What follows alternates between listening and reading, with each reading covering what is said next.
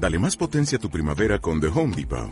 Obtén una potencia similar a la de la gasolina para podar, recortar y soplar con el sistema OnePlus de 18 voltios de Ryobi desde solo 89 dólares. Potencia para podar un tercio de un acre con una carga. Potencia para recortar el césped que dura hasta dos horas. Y fuerza de soplado de 110 millas por hora. Todo con una batería intercambiable. Llévate el sistema inalámbrico OnePlus de 18 voltios de Ryobi. Solo en The Home Depot. Haces más. Logras más. Esto es una producción de Mindalia Televisión y Mindalia Radio, audiovisuales sin ánimo de lucro de mindalia.com, para aportar conocimiento y crear conciencia. Mindalia.com, la primera red social de ayuda altruista a través del pensamiento. Em, ¿Cómo surgió esta, esta investigación que os voy que os voy a contar. ¿no? Yo, en un principio, también era un planteamiento que jamás me había hecho. ¿no? Yo sí estoy, estoy convencido de que existe vida después de la vida. No es una cuestión de fe, sino que, para opinar en ese sentido me baso en toda una serie de fenómenos que he tenido la oportunidad de, investigar o de estudiar en la medida de mis posibilidades. ¿no? no estoy hablando solamente de testimonios de personas que afirman eh, haberse comunicado o haber observado a sus a sus seres queridos, ¿no? a amigos o familiares fallecidos que se presentan ante ellos, ¿no? sino otros muchos fenómenos, ¿no? como el de la transcomunicación instrumental, es decir, el contacto a través de medios electrónicos con, todo ese, eh, con, ese otro lado, las experiencias cercanas a la muerte y toda una serie de, fenómenos, de experiencias, que desde mi punto de, vista indican precisamente eso, ¿no? que, que somos, en realidad somos seres inmortales y que, y que bueno, nuestro paso por este mundo es simplemente un, pues una breve aventura en, nuestra aventura eh, infinita. ¿no? Pero a pesar de que tanto Carlos Fernández como yo, que somos los dos coautores de Nos vemos en el cielo, el libro monográfico que he dedicado a esta cuestión, a la existencia de vida después de la vida para los animales, nosotros eh, llevamos como más de 20 años recopilando casos de todo tipo de encuentros con ese otro más allá. ¿no? En general, personas que no tienen ninguna vinculación con estas temáticas y que un día determinado, en un momento determinado, pues se aparece ante ellos un familiar o un amigo fallecido con el que incluso llegan a mantener alguna conversación. ¿no? Eh, tanto Carlos como yo hemos recopilado docenas y docenas de casos por toda España, incluso fuera de España. Y, en una de nuestras conversaciones eh, nos planteamos que entre todo ese universo de casos existían dos en los que los fantasmas, entre comillas, no eran seres humanos fallecidos que se presentaban ante sus seres queridos vivos todavía, sino que eran animales. Y nosotros lo que habíamos hecho era eh, relegar eh, esos casos a la mera anécdota. ¿no? Y nos preguntamos por qué, por qué habíamos hecho eso. ¿no? Y llegamos a la conclusión de que era una cuestión puramente de antropocentrismo, ¿no? es decir, es una cuestión educacional o religiosa, si queréis, o sociológica. ¿no? Es decir, nosotros somos los reyes de la creación y seamos creyentes o no, el, judeocristianismo ha influido en nosotros. ¿no? Y, y desde nuestro punto de vista, nosotros somos los únicos que, que, podríamos bueno, pues tener alma, espíritu o trascender esta vida terrenal. ¿no? Sin embargo, este libro lo que nos llevó también es a investigar algo que no tiene nada que ver con, con casos de apariciones de animales, sino incluso con algo tanto más interesante, que es la conciencia. ¿no? ¿Tienen conciencia los animales? Bueno, esa es otra cuestión en la que entraremos si, si tenemos tiempo, pero la conclusión a la, que, a la que llegamos después de entrevistar a zoólogos, a antropólogos, a biólogos, después de consultar toda una serie de trabajos científicos, es que los animales no son tan diferentes a nosotros o nosotros no somos tan diferentes a los animales. Los animales también distinguen entre el bien y el mal, depende de las especies, pero en cierto modo distinguen entre el bien y el mal, sienten amor, rabia, eh, celos, son capaces de dar su vida por otros seres vivos y son capaces de las mayores crueldades. A mí cuando me acusan y es una acusación que, desde la salida de este libro se ha repetido constantemente que estoy humanizando a los animales. ¿no? Estáis eh, ofreciendo una imagen demasiado edulcorada de los animales, los estáis humanizando. Los animales se comen unos a otros, se matan por el territorio, por las hembras, ¿no? Los machos se matan por las hembras. Y a mí cuando me dicen eso, bueno, pues pienso, bueno, pues si, si por esas razones creéis que los animales no tienen conciencia, pues por esa regla de tres debéis creer que los seres humanos tampoco tenemos conciencia, porque en realidad nosotros también somos capaces de lo mejor y de lo peor, también nos matamos unos a otros, también luchamos por los recursos naturales y por el territorio, etcétera, etcétera, etcétera.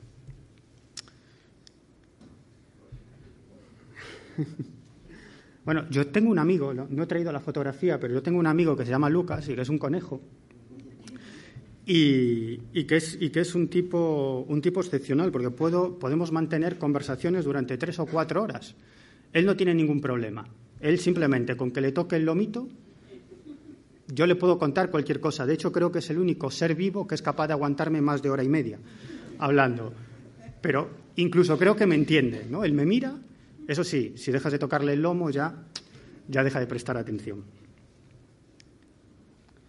Esa que veis ahí es Jane Goddard, ¿no? A mí siempre me gusta repetir una de sus frases, ¿no? Ella suele decir, Jane Goddard es la famosa eh, zoóloga y, primatóloga, premio Príncipe de Asturias.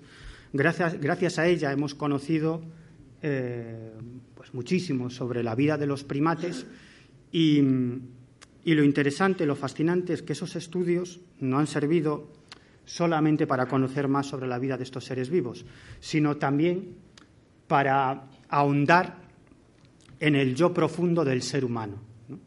Es decir, el estudio de estos, de estos, seres vivos, de estos primates, em, nos ayuda o ayuda a los científicos a conocer mucho más sobre el comportamiento de los seres humanos. Y, y Jane Goodall siempre suele repetir una frase. Si miles de millones de personas en este planeta están convencidos de la existencia de un más allá, aunque profesen diferentes creencias, religiones, sean budistas, eh, eh, practiquen el hinduismo eh, o el islam o el cristianismo en sus diferentes variantes, miles de millones de personas en este planeta creen que existe vida después de la vida. Y Jane Goodall dice, si esto es así, ¿por qué le arrebatamos esa posibilidad a otros seres vivos que son los animales. ¿no? Podemos discutir de muchísimas cosas. ¿no? De hecho, lo que os comentaba anteriormente, la cuestión de la conciencia de los animales, no es una cuestión de fe, sino hoy en día ya es una cuestión puramente científica. ¿no? Pero independientemente de eso, hay algo de lo que no nos podemos olvidar, y es que tienen sistema nervioso. Es decir, que si les pegamos una patada, les duele, y que sufren no solamente desde el punto de vista físico, sino también desde el punto de vista psicológico, exactamente igual que nosotros. Son seres vivos con sistema nervioso y, por lo tanto, sufren. ¿no? Yo creo que eso es incluso tanto o, más importante, yo diría que más importante que la cuestión o la discusión de si distinguen entre el bien y el mal o si, o si tienen alma. ¿no? De hecho, hay, hay un, un eh, antropólogo y primatólogo muy conocido, se llama Franz de Waal, está considerado como una de las 100 personas más influyentes del mundo, precisamente porque sus estudios sobre el comportamiento de los primates, como os decía anteriormente, nos permite eh, conocer más, mucho más sobre la esencia de los seres humanos. Y Franz de Waal es un especialista en en la ética y la moral. ¿no? Y él defiende, al igual que otros científicos de primera línea, que esa moralidad básica, esa distinción básica entre el bien y el mal, no tiene tanto que ver con la educación o con la cultura, sino que es algo inherente a cualquier entidad biológica. Es decir, a cualquier ser vivo. Es decir, cualquier ser vivo sabe que si le quita la comida a otro está haciendo mal, que si la agrede está haciendo mal. Es decir, que Franz de Gaulle y otros científicos de primera línea están convencidos de que existe una moral básica y es algo inherente a cualquier entidad biológica. Esto es tremendamente interesante. ¿no? no lo tenía previsto, pero como tenemos tiempo, os voy a contar alguna historia, alguna historia sobre esto. Se han realizado estudios muy interesantes. ¿no? Uno de ellos fascinante, porque nosotros siempre que hablamos de la conciencia de los animales, ¿en qué pensáis? Cuando os hablo de la conciencia de los animales. ¿En un primate, en un perro, en un gato? Pero a que no pensáis en un ratón. Bueno, pues se han hecho experimentos fascinantes con ratones. El experimento es sencillo, es decir, es una, un recipiente acristalado dividido en dos habitáculos. Cada uno de esos habitáculos eh, tiene, presenta una palanquita. ¿no? Bueno, lo que hacen es poner a un ratón y en uno de los habitáculos colocan virutas de chocolate y en el otro, pues los zoólogos pues no, no ponen absolutamente nada. ¿no? Eh, el animal, el ratón, aprende, solamente tiene una posibilidad, ¿eh? es decir, solamente puede tocar una palanca, aunque quiera tocar la otra, ya no se va a abrir ese habitáculo. ¿no? El ratón acaba aprendiendo eso, ¿no? por lo tanto sabe que solamente tiene una oportunidad para abrir uno de esos, eh, uno de esos habitáculos del recipiente acristalado. Bueno, pues normalmente los ratones que son inteligentes lo que aprenden es que si tienen una oportunidad y, en un sitio hay virutas de chocolate y en el otro no hay nada, pues, pues le dan a la palanquita de las virutas de chocolate y se las manducan. Pero ¿qué pasa si en uno de los habitáculos colocan virutas de chocolate y en el otro a otro ratón? Un ratón con el que no tiene ningún tipo de relación, a un congénere. Y solamente tiene una oportunidad. Es decir, si libera a su congénere, no podrá tener acceso a las virutas de chocolate. Y si tiene acceso a las virutas de chocolate, ya no podrá liberar a su congénere. ¿Qué creéis que hacen? En el 80% de los casos, eligen liberar a un ratón. ¿Qué os parece? ¿Mm? Bueno, os podría poner muchísimos otros ejemplos en, los primates. ¿no? Bueno, sabéis que han nacido primates, como desgraciadamente a veces pues, sucede con, con los seres humanos, pues bebés, niños que, nacen con algún tipo de problema físico. ¿no? Bueno, pues se ha, se ha comprobado tanto fundamentalmente en libertad. Eh, zoólogos han, han, estudiado a grupos de primates, ¿no? Y por ejemplo, ha nacido una primate, en este caso era una primate, sin brazos y sin piernas. ¿no? Bueno, la lógica es que ese animal estaría abocado a, la muerte, ¿no? Porque no puede defenderse, no puede alimentarse. Pues no. Ese animal, en este caso era, era una hembra, vivió una vida digna e incluso llegó a tener descendencia. Es decir, llegó a tener crías a las que cuidaron otros miembros del grupo. Y a ese animal, que, que le faltaban sus brazos y sus piernas, pues eh, los, otros, los otros miembros del grupo la ayudaban, la trasladaban de un lugar a otro, le daban de comer, la cuidaban. Lo mismo ocurría con otros estudios que se han hecho sobre eh, orangutanes, crías de orangután, que, bueno, han nacido con síndrome de Down. Y, es curioso, ¿no? porque mm, toda una serie de acciones que no les son permitidas, que son tabús a, cualquier miembro de ese grupo, a esa cría con síndrome de Down, se lo permitían. ¿Por qué? Bueno, pues obviamente porque sabían que bueno, tenía una diferencia, o era diferente en cierto modo, al resto de, las crías. ¿no? Bueno, pues ese animal con, con síndrome de Down, pues también se ha comprobado que vivió una vida absolutamente normal, eh, que incluso pudo llegar a tener descendencia, etcétera, etcétera, etcétera. ¿no? Es decir, lo que os quiero decir es que los animales no son tan diferentes a nosotros. ¿no? Quizás no sepan manejar una computadora, ni, ni sepan leer, ni, ni, etcétera, pero en el fondo tienen conciencia, distinguen entre el bien y el mal, se quieren, se pelean, luchan por su territorio, se matan, son terribles, son déspotas, son amorosos, es decir, son exactamente iguales que nosotros. La cuestión del alma de los animales, como os podéis imaginar, eh, ha traído eh, discusiones e incluso discusiones teológicas ¿no? en el seno de diferentes eh, religiones. En el ámbito de la Iglesia católica, porque el orbe cristiano es mucho más amplio y dentro del cristianismo existen otra serie de iglesias, luego lo veremos. En el mundo del, cristianismo eh, ha habido bastantes polémicas, incluso como digo, polémicas teológicas con esta cuestión. ¿Tienen alma los animales? Bueno, desde el punto de vista de la Iglesia Católica no, pero no me lo he traído, pero os quiero leer una cosa, perdonad.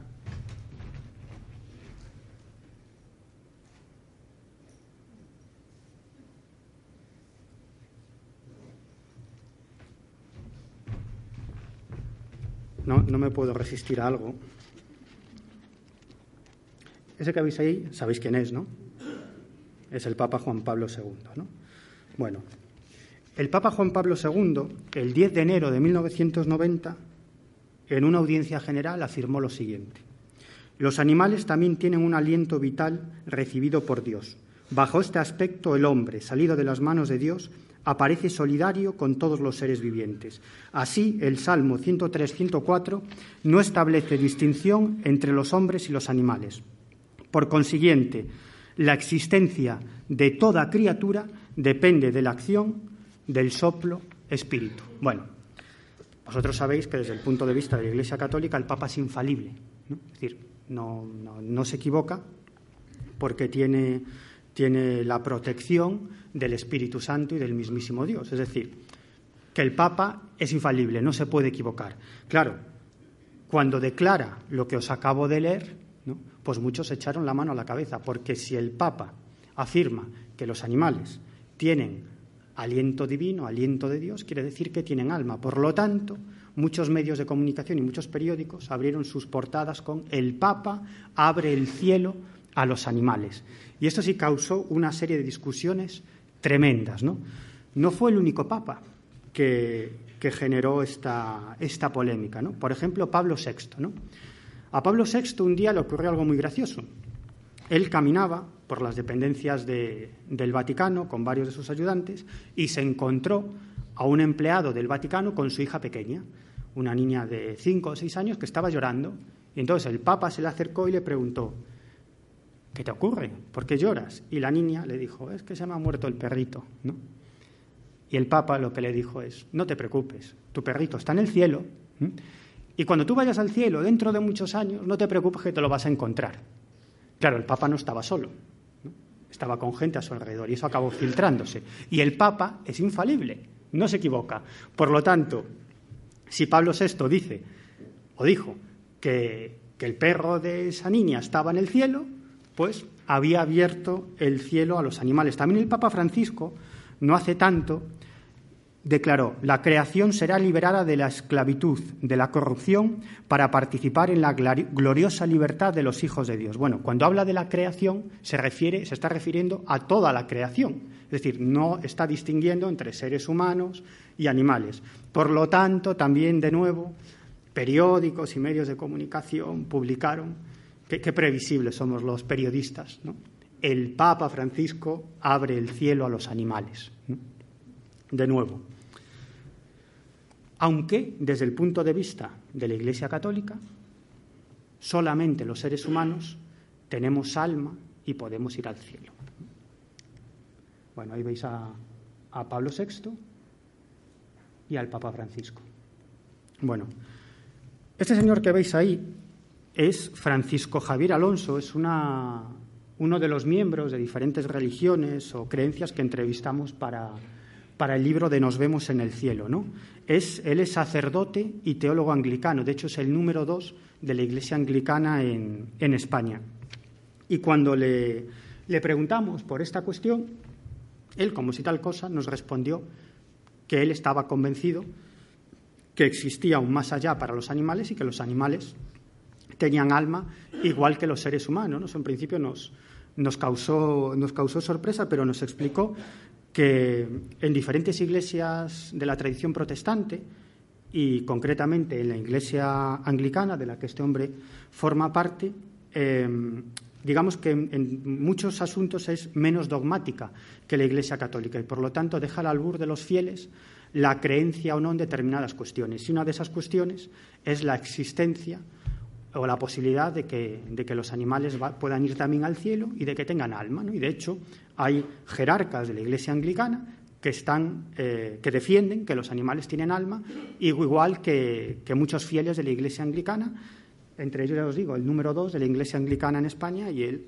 reconoce abiertamente y públicamente que desde su punto de vista y teniendo en cuenta determinadas, determinados pasajes bíblicos, los animales tienen alma. ¿no? De hecho, hay, todo un movimiento de, de sacerdotes, de miembros de diferentes iglesias protestantes, etcétera, etcétera, que defienden precisamente esto, el reconocimiento de una trascendencia para, para, todo ser vivo, no solamente para los seres humanos. ¿no? Y para defender su postura suelen echar mano de determinados pasajes bíblicos como el que os voy a leer, que es del Antiguo Testamento. ¿no?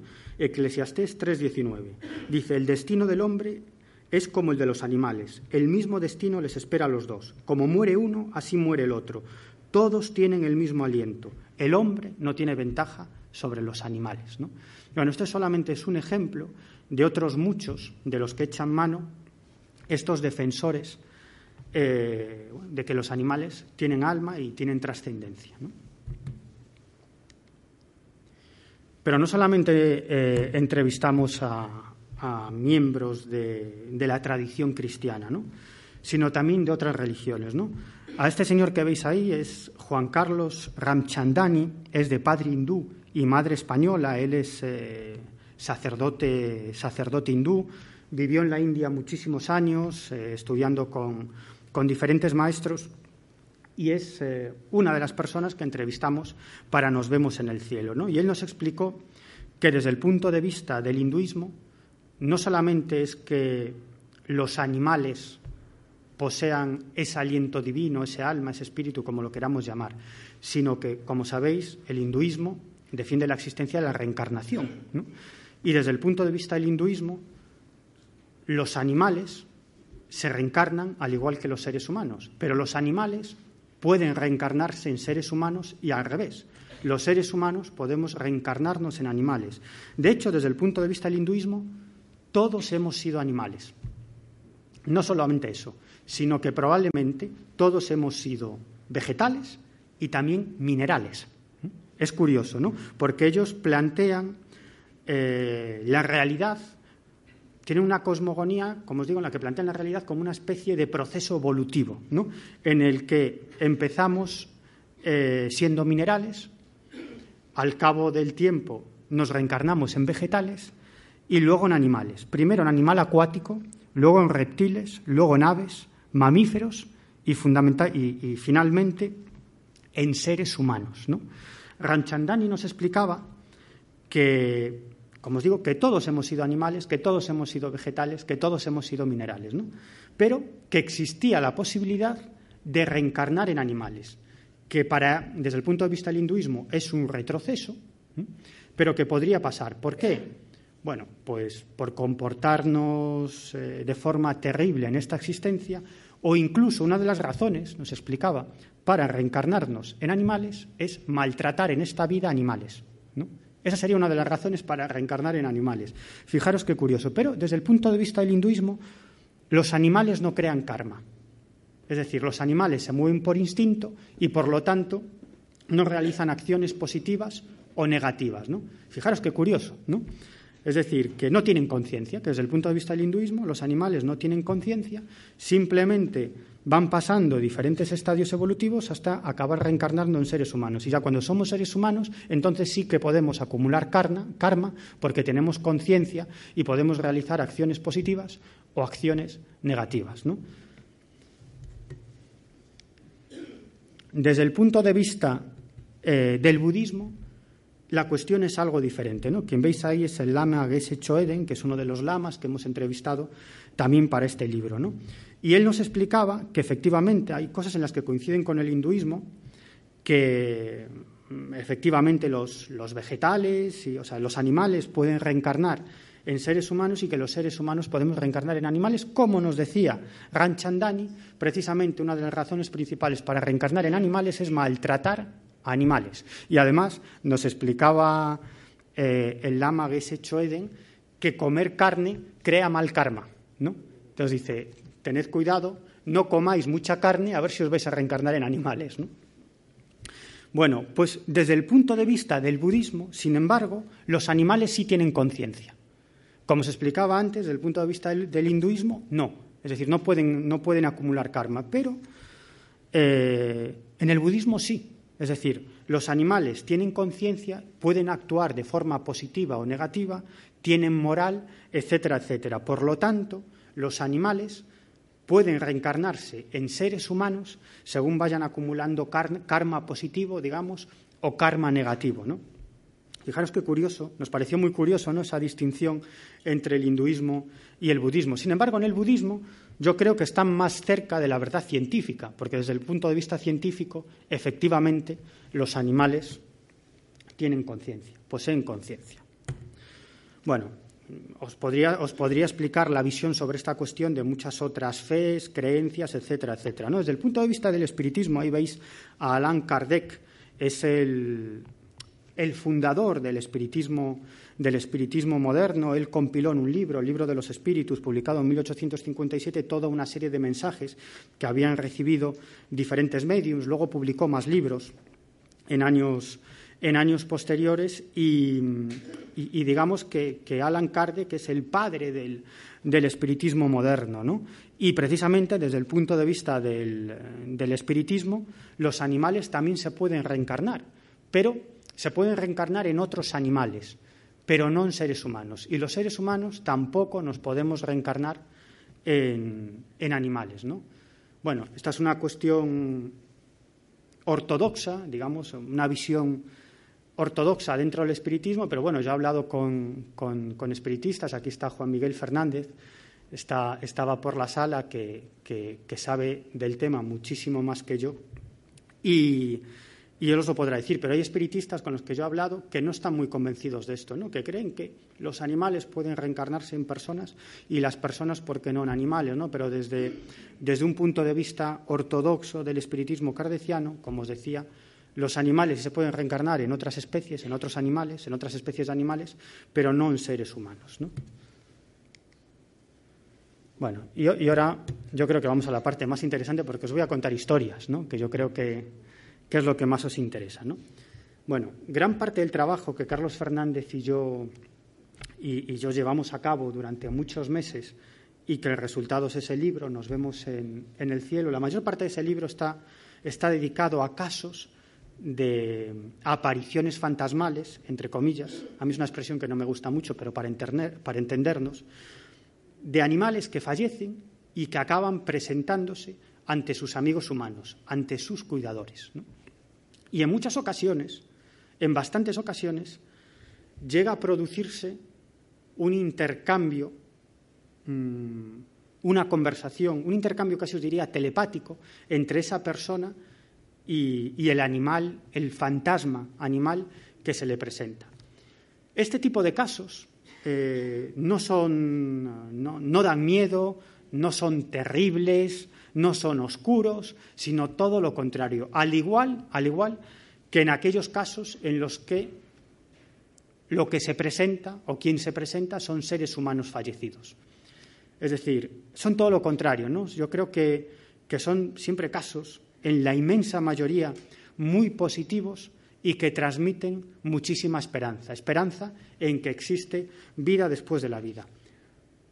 Nos llevamos muchísimas sorpresas cuando Carlos y yo recopilamos docenas y docenas de casos de este tipo por toda España. Nos, recorrimos España de norte a sur recopilando casos de este tipo, ¿no? entrevistando a los testigos, eh, observando el lugar donde tuvo lugar la aparición, que normalmente pues es, es, una casa, es una vivienda, ¿no? Pero queríamos, en muchos casos queríamos conocer cómo se desarrollaron los hechos, ¿no? Y sobre todo tener a la persona cara a cara para, para conocer de primera mano esas experiencias. Y, nos llevamos grandes sorpresas. Nosotros que habíamos recopilado muchos casos de personas que afirmaron haberse encontrado con familiares y amigos fallecidos que se presentaban ante ellos, pues cuando empezamos a recopilar este tipo de casos en los que los protagonistas no son espíritus de humanos, sino espíritus de animales, nos encontramos con que las características de ambos casos, sean protagonizados por animales fallecidos o por seres humanos fallecidos,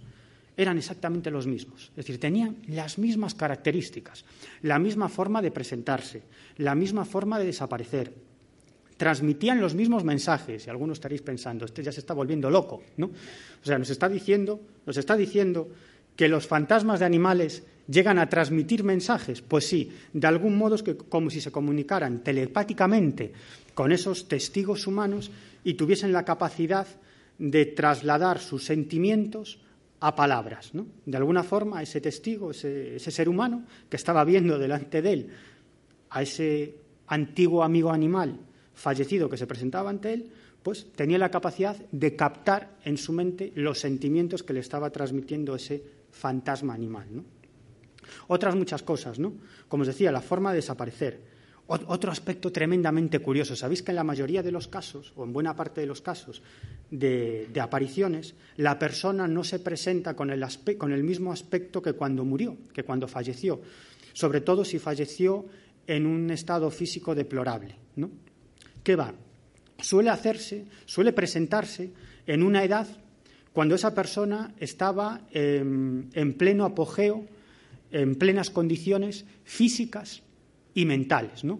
O al menos a una edad en la que el testigo, el testigo humano, la persona, tiene la posibilidad de reconocerlo. Por lo tanto, yo me he encontrado muchos casos en los cuales pues, personas que fallecieron a los 80 o a los 90 años se presentan ante su mujer o ante sus hijos como si tuviesen 50 o 60 años, ¿no? con el aspecto que tenían cuando, cuando tenían 50 o 60 años. ¿no? Pues exactamente lo mismo sucede en los casos de animales. Nos encontramos con muchos casos en los que las personas nos decían, no, no, pero no se presentó como cuando falleció con 15 años ¿no? el, perro, sino que se presentó como cuando tenía 6 o 7 años. ¿no? Es decir, mm, con, con, un aspecto físico mucho más agradable, resplandeciente. ¿no? Y luego otra cosa. ¿no? ¿Qué creéis ¿Qué es el mensaje que suelen transmitir estos animales. ¿no? Efectivamente, estoy bien. ¿no? Estoy bien es el título de un libro de Juan José Benítez, precisamente sobre esto. ¿no? Un, libro fantástico, ¿no? como, como todos los que, los que escribe Juanjo Benítez. ¿no? Juanjo recopiló también cientos de casos, en, en esta ocasión los protagonistas, los fantasmas, los espíritus no eran animales, sino seres humanos. ¿no? Y, precisamente en la mayoría de los casos, ¿qué es lo que decían los seres humanos? Estoy bien, no te preocupes por mí, no llores que estoy mejor que tú. Pero, en general, estas dos palabras, estoy bien, ¿no? Lo mismo sucede en los casos de animales, ¿no? ¿Qué creéis que nos decían los testigos? Nos decían, no, no, lo que me estaba transmitiendo es estoy bien. Curioso, ¿eh? Para mí esto tiene un valor muy importante. ¿no? Es cierto que estamos trabajando con testimonios y que no tengo más pruebas que los testimonios, pero que una serie de personas que no tienen ninguna vinculación con temáticas relacionadas con la parapsicología o con el más allá, personas eh, normales y corrientes, que te cuentan su experiencia y esta experiencia es coincidente en sus características con muchas otras que has recopilado, a mí me da que pensar. Bueno, de hecho, yo estoy convencido de que esa línea entre el más acá y el más allá no es tan amplia como nos pensamos, ¿no? Y que el hilo de conductor, el hilo conductor entre los dos mundos es la afinidad emocional, es el amor. Estoy convencido de ello, pero bueno, eso es una creencia personal. Bueno, ahí veis a, bueno, nuestros siguientes protagonistas o estos protagonistas son Candy y Gizmo, ¿no? Gizmo son, son, dos perros muy simpáticos, o eran, ¿no? porque ya han fallecido. Eh, la amiga de estos animales es, eh, era Isabel Martín, una, una madrileña. ¿no? El caso es que ella con, con su marido pues bueno, decidieron eh, adoptar un animal. ¿no? Y entonces, pues bueno, mm, adoptaron a una hembra de nombre Candy. ¿no? Pero había un problema. Ellos trabajaban mucho, estaban muchas horas fuera de, fuera de casa y Candy se pasaba gran parte del tiempo pues sola.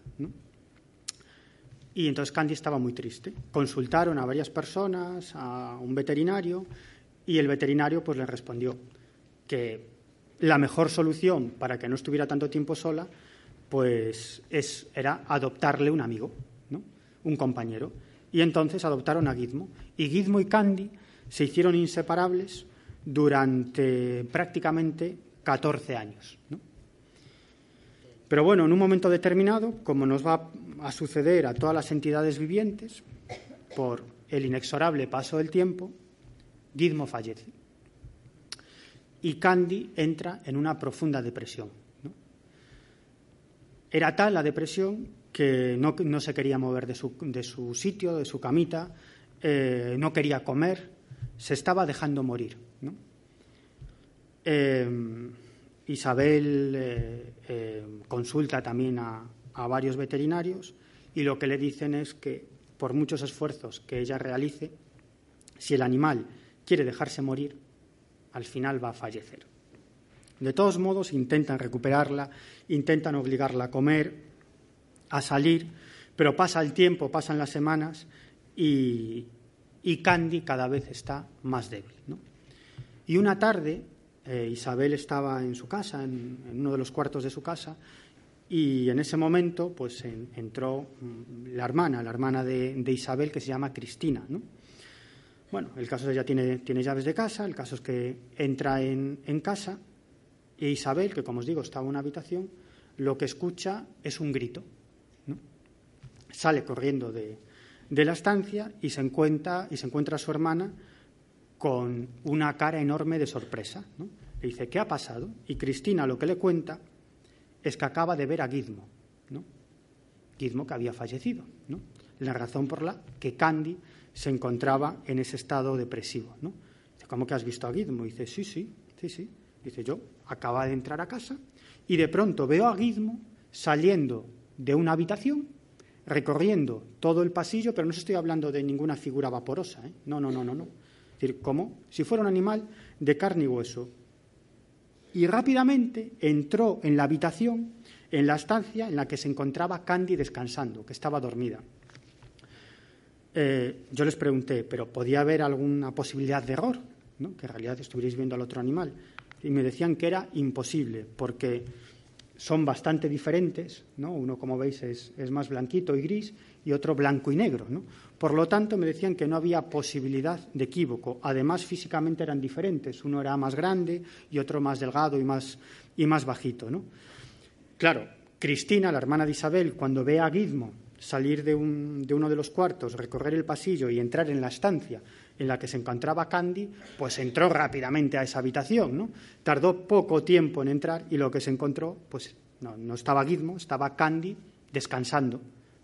además estaba durmiendo, ¿no? Por lo tanto, ella no podía haber sido, ¿no? Bueno, lo que pensaron ambas, sabéis qué es, ¿no? Lo podéis imaginar, ¿no? Claro, que, que Gizmo lo que había, lo que había pasado es que Gizmo había venido del más allá, del otro lado, a llevarse con él a Candy. ¿no? Y efectivamente, a las pocas horas, Candy acabó falleciendo. ¿no? Esto es también muy habitual en los casos de seres humanos. ¿no? Yo no sé si alguno de vosotros eh, pues, eh, trabajáis en algún hospital, sois profesionales de la salud, no lo sé. Pero a mí, eh, médicos, enfermeras, ATS, a mí me han contado muchas historias de este tipo, ¿no? Sobre todo personas que trabajan con, enfermos terminales, con pacientes que están, a mí me gusta llamarlo, en proceso de tránsito, al otro lado, ¿no? Y, como os digo, muchos de estos profesionales de, la medicina, de la salud, me relatan que, es habitual que poco antes de de fallecer esas personas lleguen a entablar comunicaciones con sus seres queridos como si los vinieran a buscar y a tranquilizarlos, ¿no? Y que, y que incluso no horas, sino que incluso días antes de su paso al otro lado, ya casi están más en ese otro lado que en el más acá, ¿no? Que, que, ya parece que lo que está aquí es su cuerpo, que todavía mantiene una serie de constantes vitales, pero que, su esencia, su espíritu, su alma, o como lo queráis llamar, ya está en el otro lado. ¿no? Esto es muy habitual, muy habitual. ¿no? Incluso hay médicos que han llegado a ver lo que podríamos llamar fenómenos paranormales, que a mí tampoco es una expresión que me gusta porque para mí son fenómenos absolutamente normales, ¿no? pero que han llegado a ver pues, cosas fascinantes como, como luminosidades que se desprenden del paciente cuando está falleciendo, etcétera, etcétera, etcétera. ¿no? Bueno, pero esa sería otra cuestión también apasionante, pero otra cuestión. ¿no?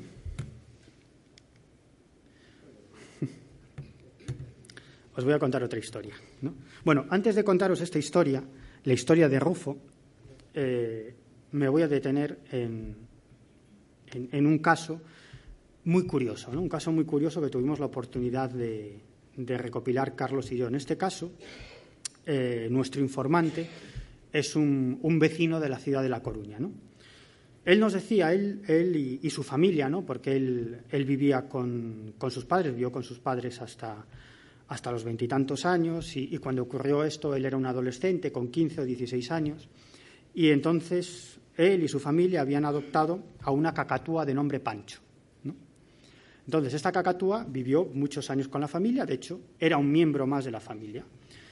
Y, este joven me contaba que Pancho tenía una manía que a veces los ponía de los nervios.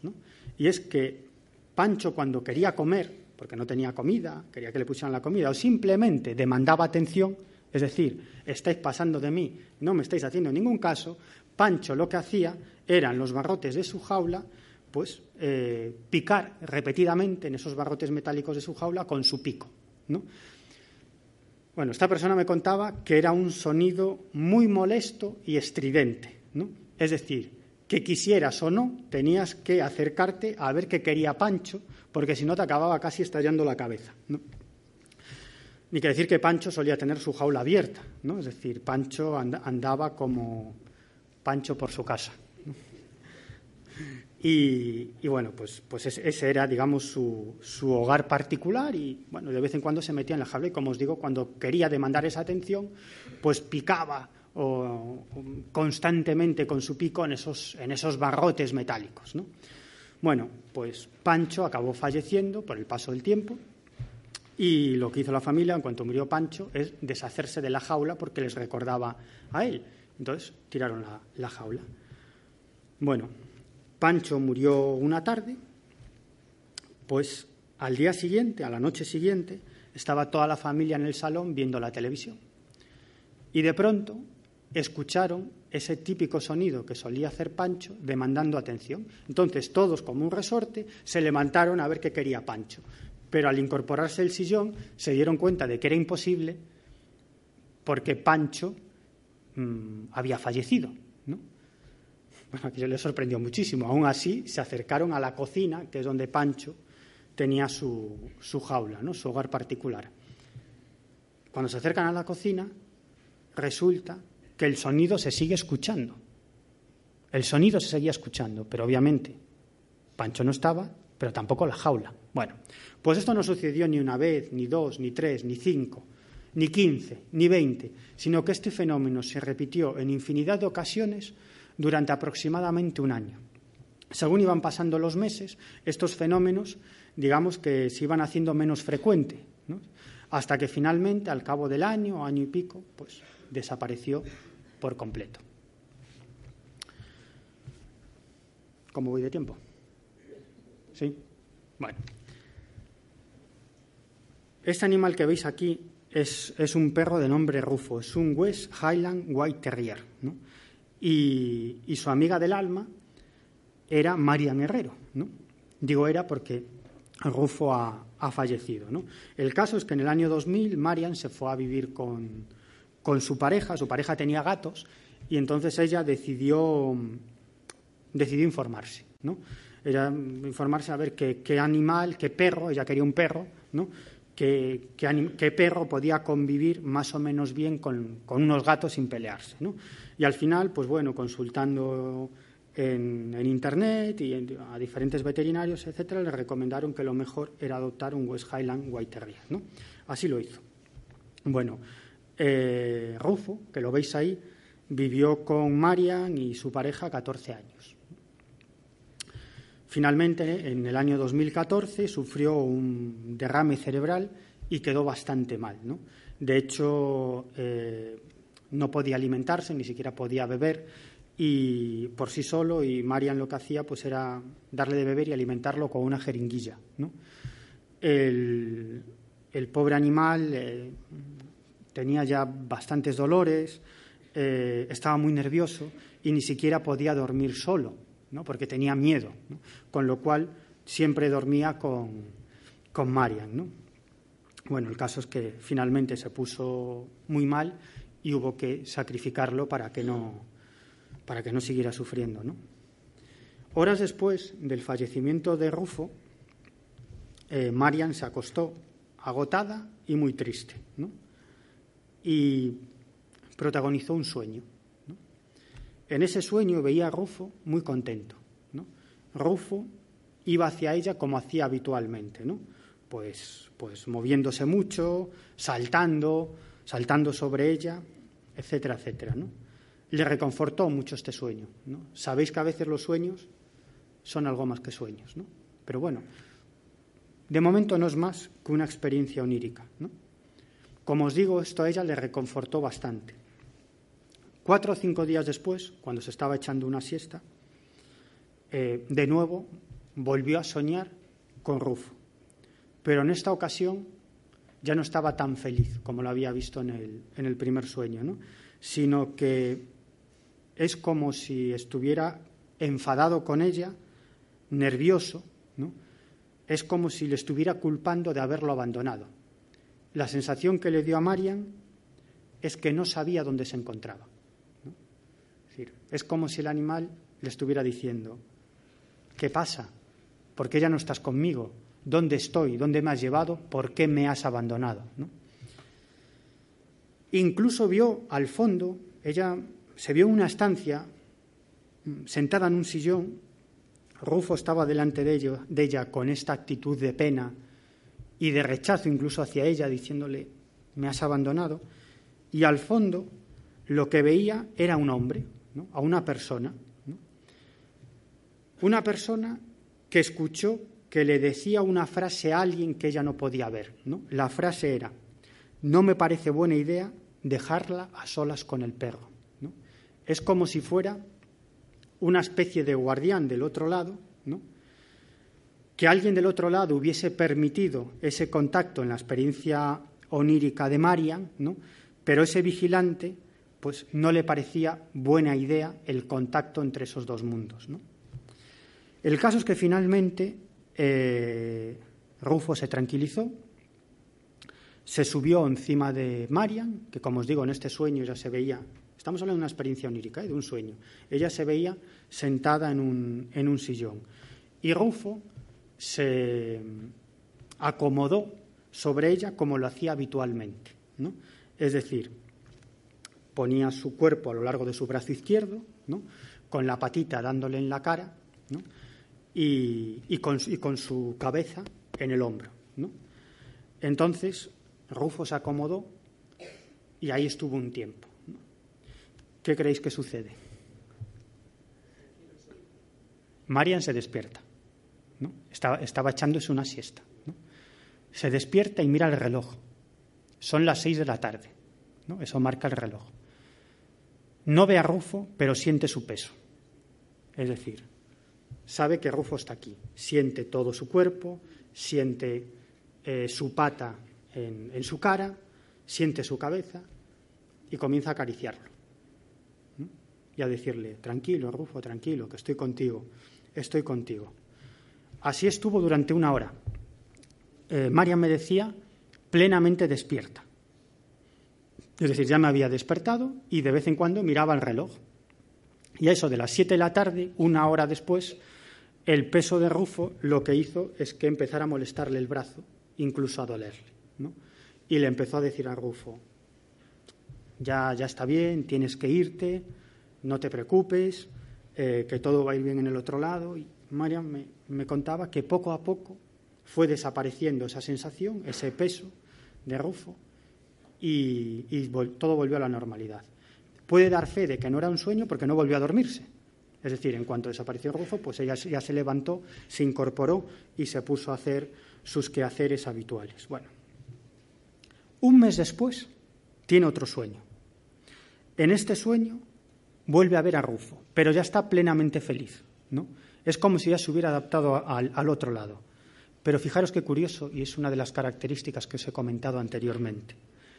Lo ve con el aspecto físico, con el mismo aspecto físico que cuando tenía cinco o seis años, no a los catorce a los que murió, sino cuando tenía cinco o seis años, es decir, cuando estaba, digamos, en plenas facultades, facultades físicas, ¿no? cuando Rufo estaba mejor. ¿no?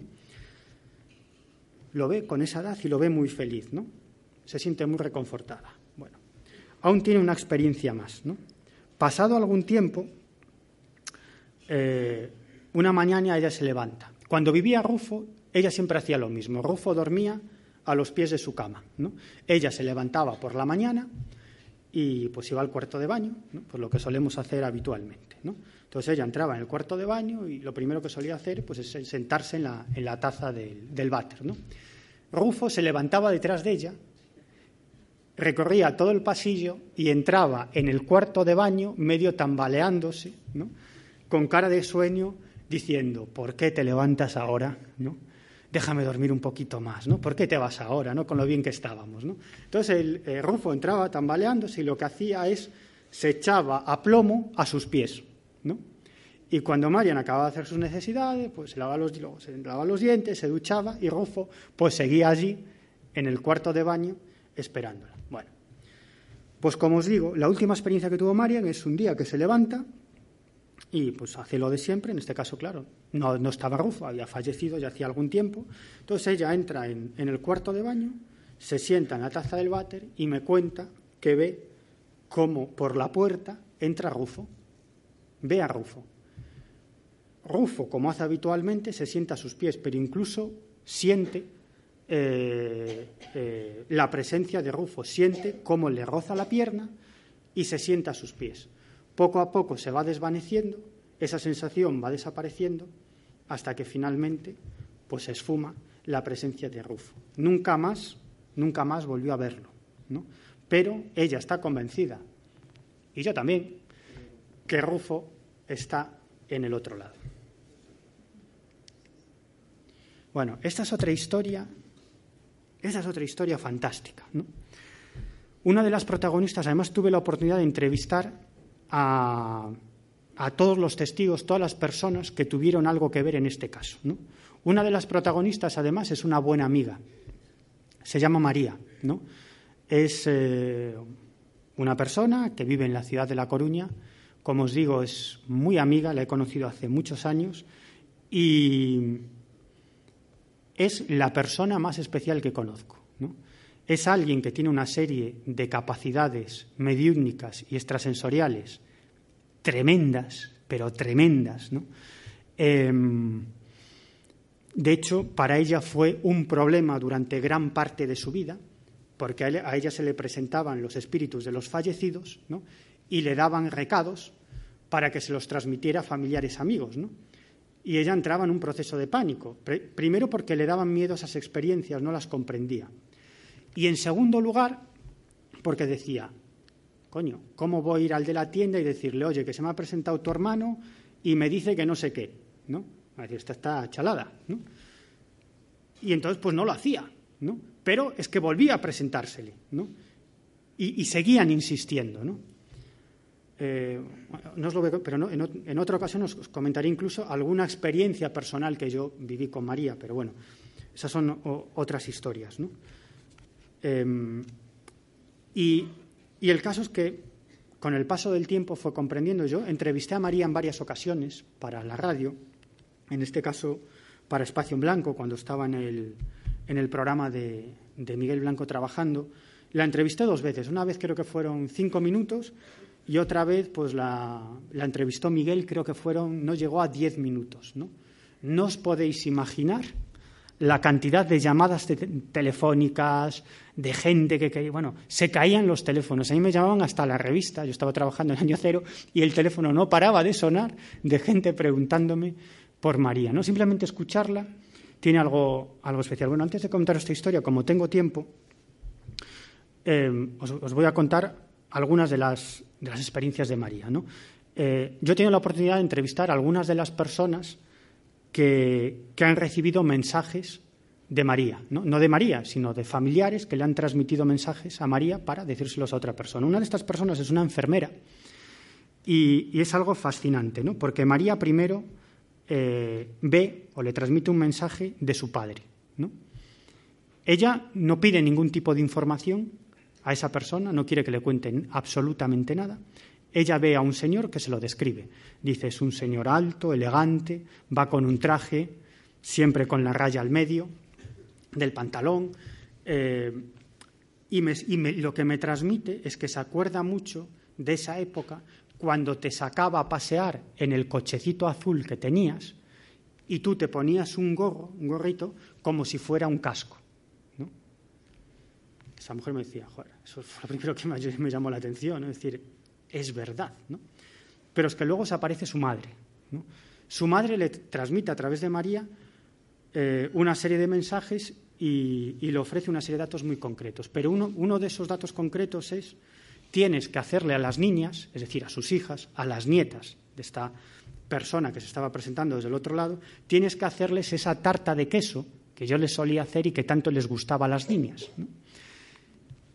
Y la mujer le responde a través de María, sí, pero es que yo no sé hacerla y, no, tengo la receta, no sé la receta. Respuesta desde el otro lado. ¿Te acuerdas de ese libro de cocina que te llevaste de mi casa después de que yo hubiera fallecido? Ese libro de cocina que tienes en, tu casa. Dice, sí. Pues abre ese libro, que nunca lo has abierto, porque dentro de ese libro, más o menos a la mitad, hay una cuartilla escrita por mí donde está esa receta del pastel de queso. Efectivamente llega a casa, abre ese libro y encuentra esa receta manuscrita de puño y letra de su madre con esa receta del, pastel de, queso. Bueno, este es un ejemplo. ¿no? Como os digo, María es una persona muy especial, no quiere darse ningún tipo de publicidad, es decir, me ha prohibido tajantemente que dé su teléfono, quién es, vive muy tranquila y quiere seguir viviendo muy tranquila. Bueno, pues una de las cosas que hace María, y aquí ya entro en esta historia, es que acompaña a pasar al otro lado a personas que están en proceso de tránsito. Eh, lo hace de forma absolutamente altruista. De hecho, em, en muchas ocasiones no la llaman los familiares, sino los médicos y las enfermeras de varios hospitales, varios centros de paliativos, donde están personas que están terminales y que reciben cuidados paliativos hasta que llegue el momento del tránsito pues no solamente la avisan familiares, sino que ahora también se ha corrido la voz y la llaman médicos y enfermeras. ¿no? Y aunque es una persona en constante contacto con el otro lado, es una persona absolutamente feliz. ¿no? Y a mí siempre me suele repetir, si morir no es nada, ¿no? es parte del proceso de la vida. pero no hay por qué preocuparse. ¿no? Te mueres y qué? Sigues viviendo de otra manera y sigues evolucionando y sigues ascendiendo, ¿no? ¿Qué más da? Bueno, como os digo, María es una persona muy vital, siempre tiene una sonrisa en la boca, ¿no? Y, siempre se está riendo y, muy alegre, ¿no? Bueno, pues una de estas veces fue a un, hospital de paliativos de la ciudad de La Coruña eh, para eh, ayudar al marido de una buena amiga, ¿no? que le habían detectado un maldito cáncer, ¿no? y esto era junio del año 2013 y estaba ya mal y, bueno, pues lo típico, ¿no? Los familiares estaban turnando para cuidarlo, los hijos y, la, y la, esposa. Entonces ella hace lo de siempre. Ella dice que lo que hace es llega, primero habla con los enfermos si es que están conscientes. En este caso ya no estaba plenamente consciente, ya estaba bastante mal.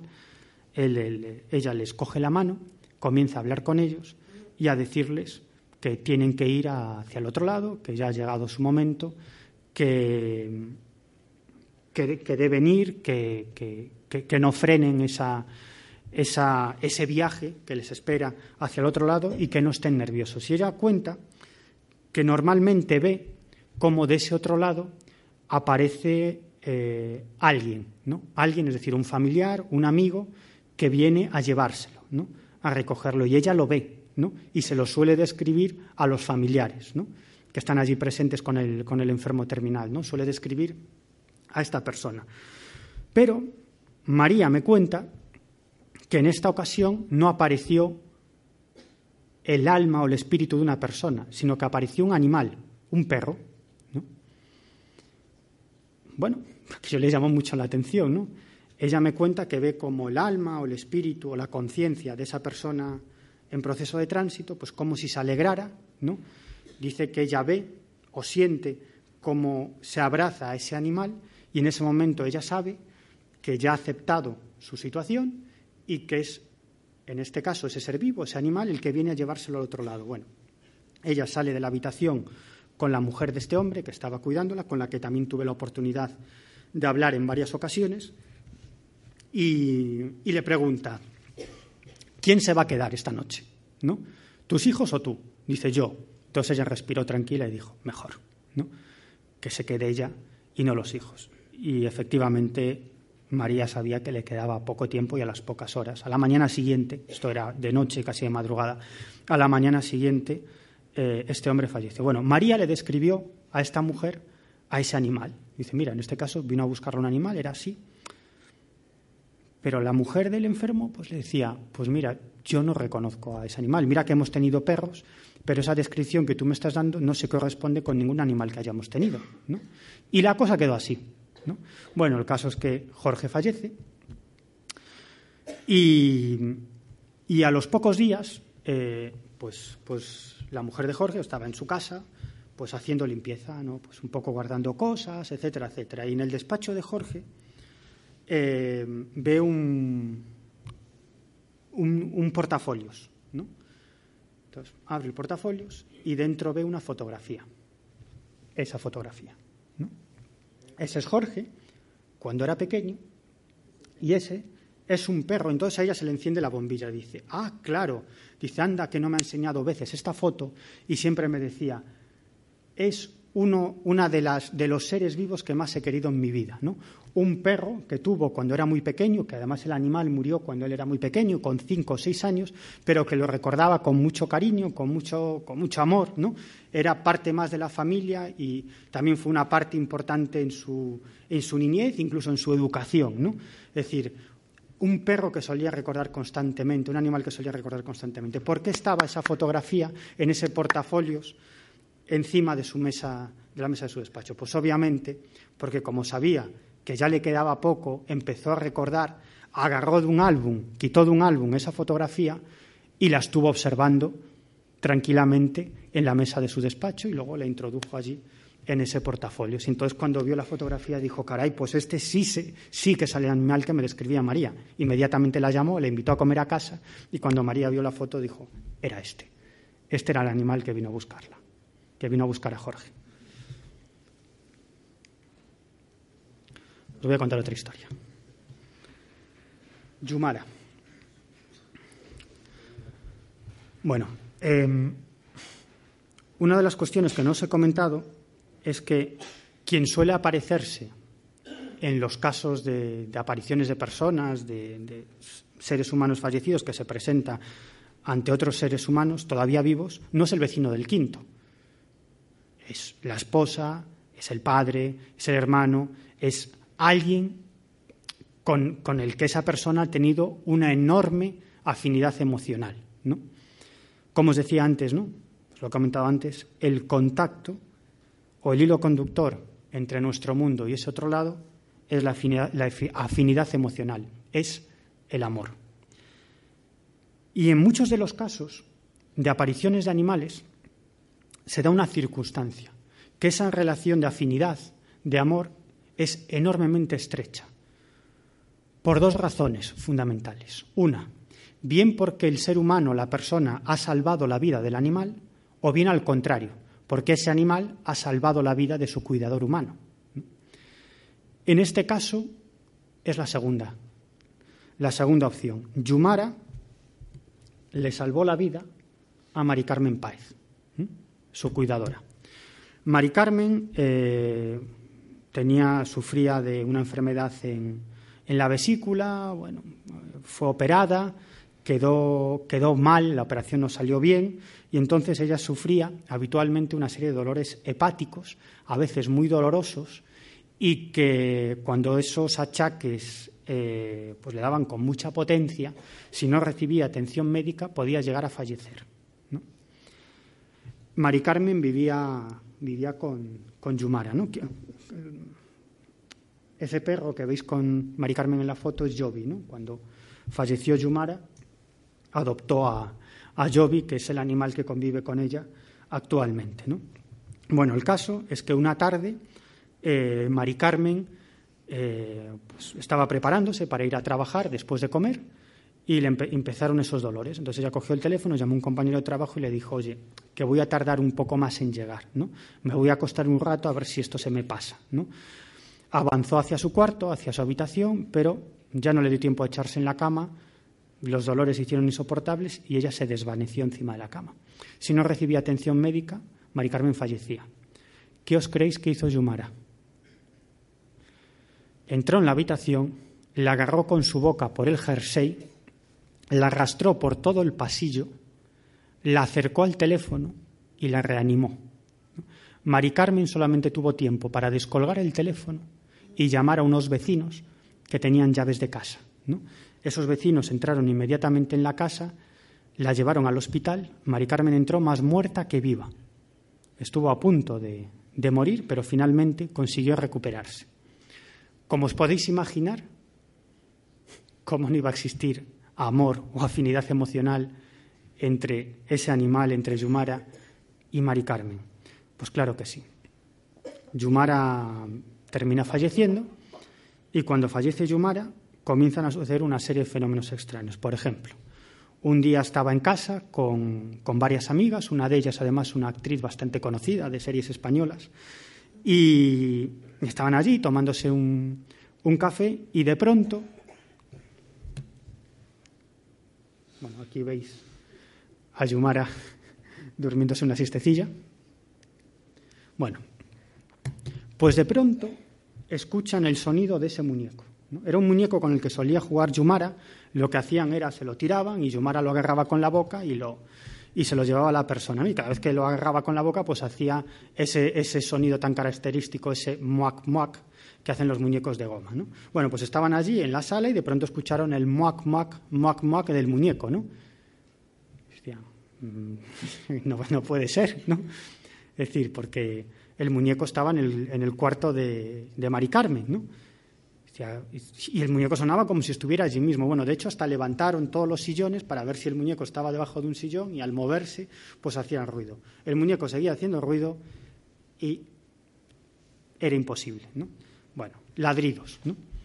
Tanto Mari Carmen como otras personas escuchaban los ladridos de Yumara. Hasta el punto de que una amiga a la que ayuda a, Mari Carmen con las labores de la casa cuando ella está trabajando, pues una de esas tardes en las que estaba pues haciendo sus labores de limpieza allí en la cárcel de, en, la, casa de Mari Carmen, pues em, de pronto escuchó unos ladridos allí al lado de ella. Bueno, le entró tal susto, tal pavor, que, acabó huyendo de la casa, ¿no? Pero esto es lo mínimo que ocurrió en esa casa. Una tarde entra eh, Mari Carmen en casa entra en casa y de pronto se encuentra esto.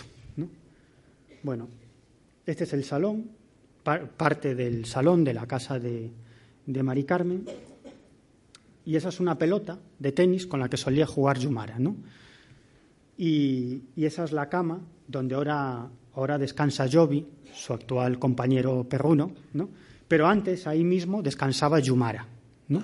Bueno, pues el caso es que una tarde, poco después de la muerte de Yumara, ella entra en casa y se encuentra esa pelota de tenis con la que solía jugar Yumara ahí, precisamente donde dormía Yumara en el salón.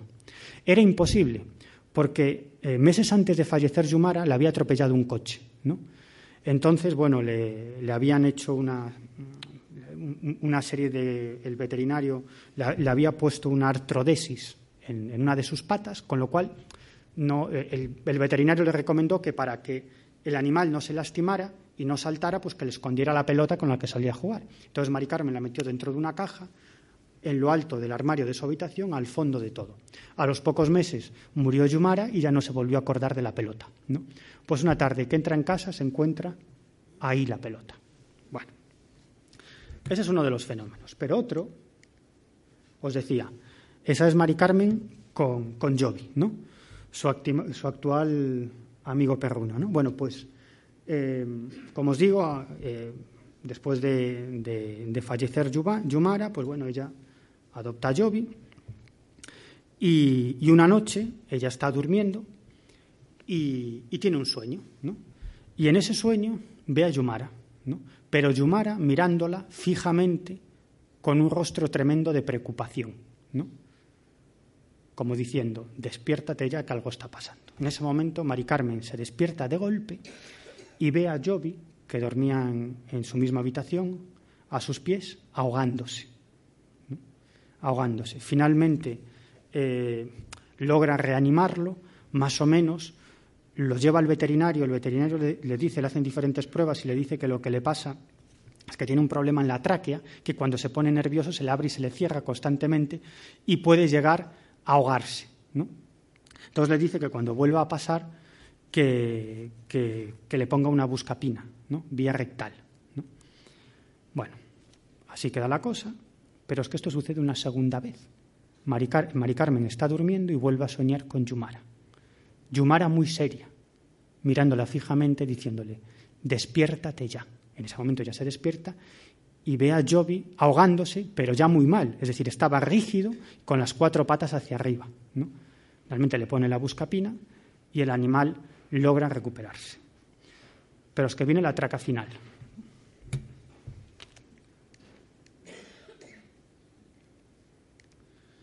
Bueno, viene la traca final. Ella estaba en el salón de su, de su casa una noche, eh, estaba haciendo un escrito, precisamente para la protectora de animales con la que colabora, y de pronto levanta la cabeza y como a unos tres, cuatro metros de su posición, observa a Yumara, mirándola fijamente. Ella decía que era como si, como si delante de Yumara hubiera eh, una columna de niebla, ¿no? y, que, y que ella, Yumara, era ella, pero sin embargo era mucho menos consistente, ¿no? Era más liviana, ¿no? Y delante de ella parecía como si hubiera algo de niebla, ¿no? Entonces la ve y le dice, Yumara, ¿eres tú? Bueno, en vez de deciroslo, os lo voy a leer porque en, el, en el, libro reproduzco, eh, si lo encuentro, reproduzco esa conversación, conversación telepática, ¿no? porque yo creo que es digamos, tremendamente interesante. ¿no? Mari Carmen dice, Yumi, ¿eres tú? ¿No? Y, y entonces ella siente en su cabeza que le dice algo así, que le transmite unos sentimientos, ¿no? que querían decir algo así, como he bajado para decirte que te quiero mucho, te estoy cuidando, no te preocupes por nada. ¿no? quiero acercarme a ti, ¿no? Le dijo Mari Carmen. No puedes, ¿no? He venido tal como me conociste, pero yo ya no soy así, ¿no? Y el resto de los hermanos, ¿cómo están? El resto de, los, de, perros que ha tenido, ¿no? Ella dice que escucha en su cabeza, muy bien, está muy bien. Y luego le dice, lo siento, me tengo que marchar ya. ¿no? O le transmite eso, ¿no? una sensación de prisa, ¿no?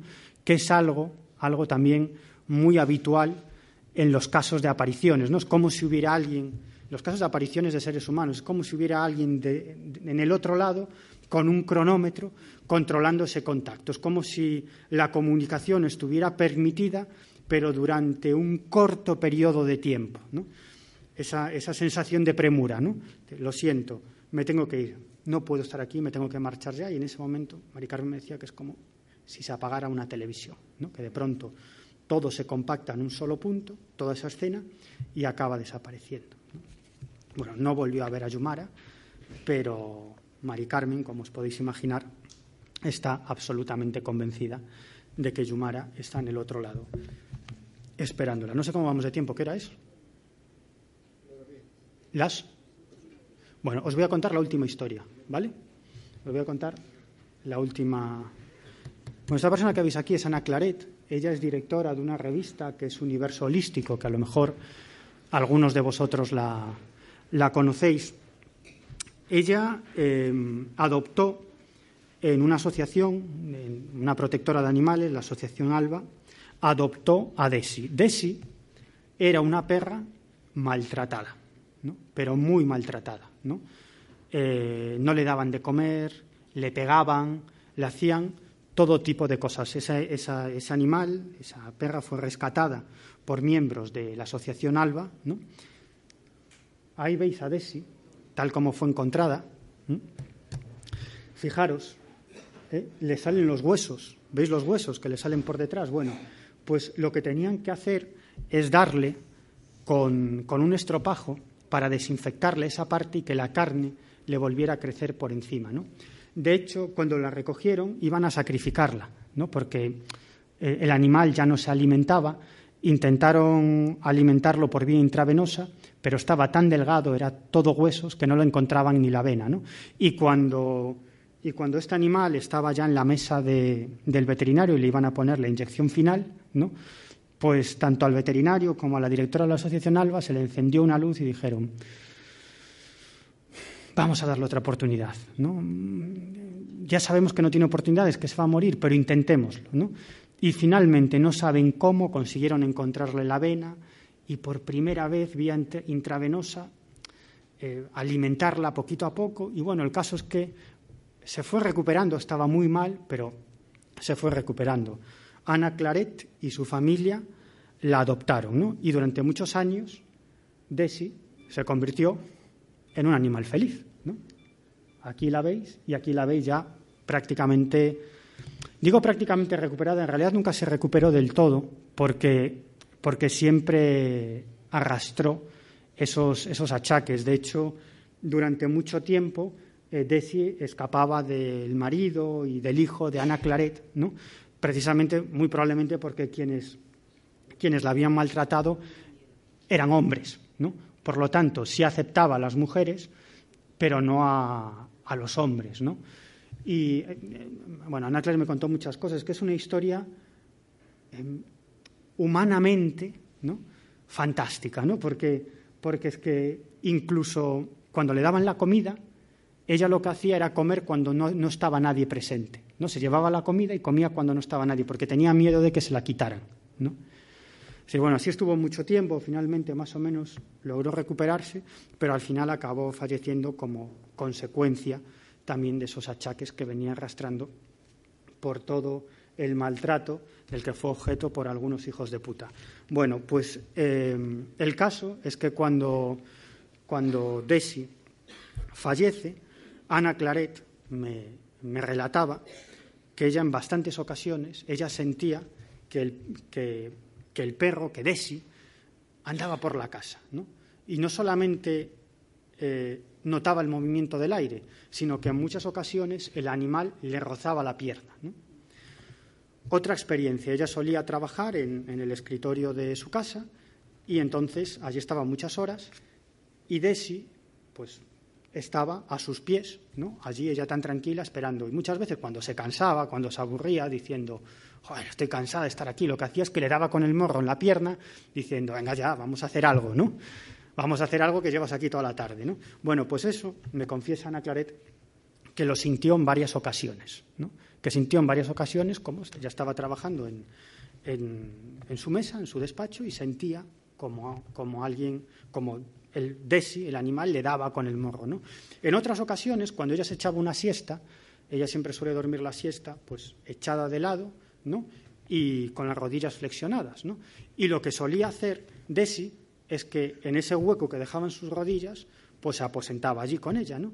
Pues en varias ocasiones sintió el peso de Desi allí con ella como solía hacer habitualmente. ¿no?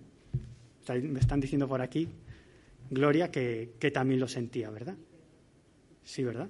Pues eso, eso durante un tiempo fue muy habitual. Luego adoptaron a un galgo que se llama Dandy, que todavía vive con ellos, y en cuanto adoptaron a Dandy, esos fenómenos se fueron espaciando en el tiempo hasta que finalmente pues desaparecieron. Y no, no me da tiempo, bueno, luego en el turno de preguntas, si me da tiempo, os hablaré algo de, algo de las plantas, pero bueno, y ese es el, el libro en el que recopilamos pues muchas historias, algunas de ellas os las he contado ahora mismo, pero hay muchas más historias. En realidad recopilamos muchos casos, pero lo que quisimos eh, poner negro sobre blanco en este libro son aquellos casos, en primer lugar, más interesantes y, en segundo lugar, que fueran diferentes unos a otros, ¿no? porque si no, pues se puede hacer un poco cansino, ¿no? Y todos los libros que están ahí, todos los, casos que están ahí, pues son bastante diferentes unos a otros y son los más interesantes de, todos los que hemos recopilado. También os he de decir que desde la publicación de este libro nos han llegado muchísimos más casos, incluso más interesantes que de los que hemos trasladado en, este libro y que estamos en pleno proceso de recopilación y a lo mejor, no, no lo sé, a lo mejor hay una segunda parte no lo sé, ¿no? eso ya no depende tanto de mí. Yo recopilo muchas historias, muchos casos de todo tipo y luego cuando creo que tengo algo interesante y que se puede escribir un libro y sobre todo tengo el tiempo para ponerme a escribir lo que no siempre lo tengo, ¿no? pues, pues lo hago. ¿no? Y, bueno, ya he terminado y, y sí me gustaría que preguntarais algo, que hubiera un turno de preguntas. Ya está por mi parte.